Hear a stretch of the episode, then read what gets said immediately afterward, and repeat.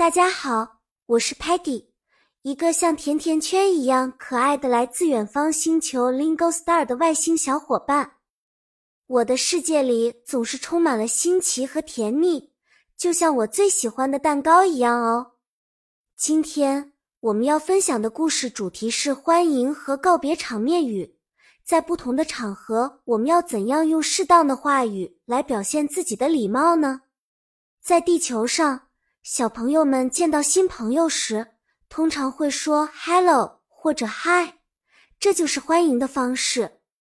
当你离开或者说晚安时，我们会说 “goodbye” 或者 “good night”。这些都是非常简单，但是非常重要的礼貌用语哦。比如，当 Sparky 见到新朋友时，他会大声说：“Hello, I'm Sparky.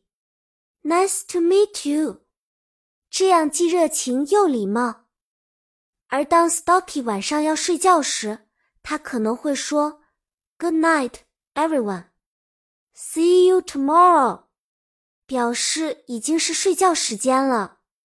记得，无论是在学校、公园。还是在家里，用这些简单的欢迎和告别的词语，都可以让周围的人感觉到温暖和友好哦。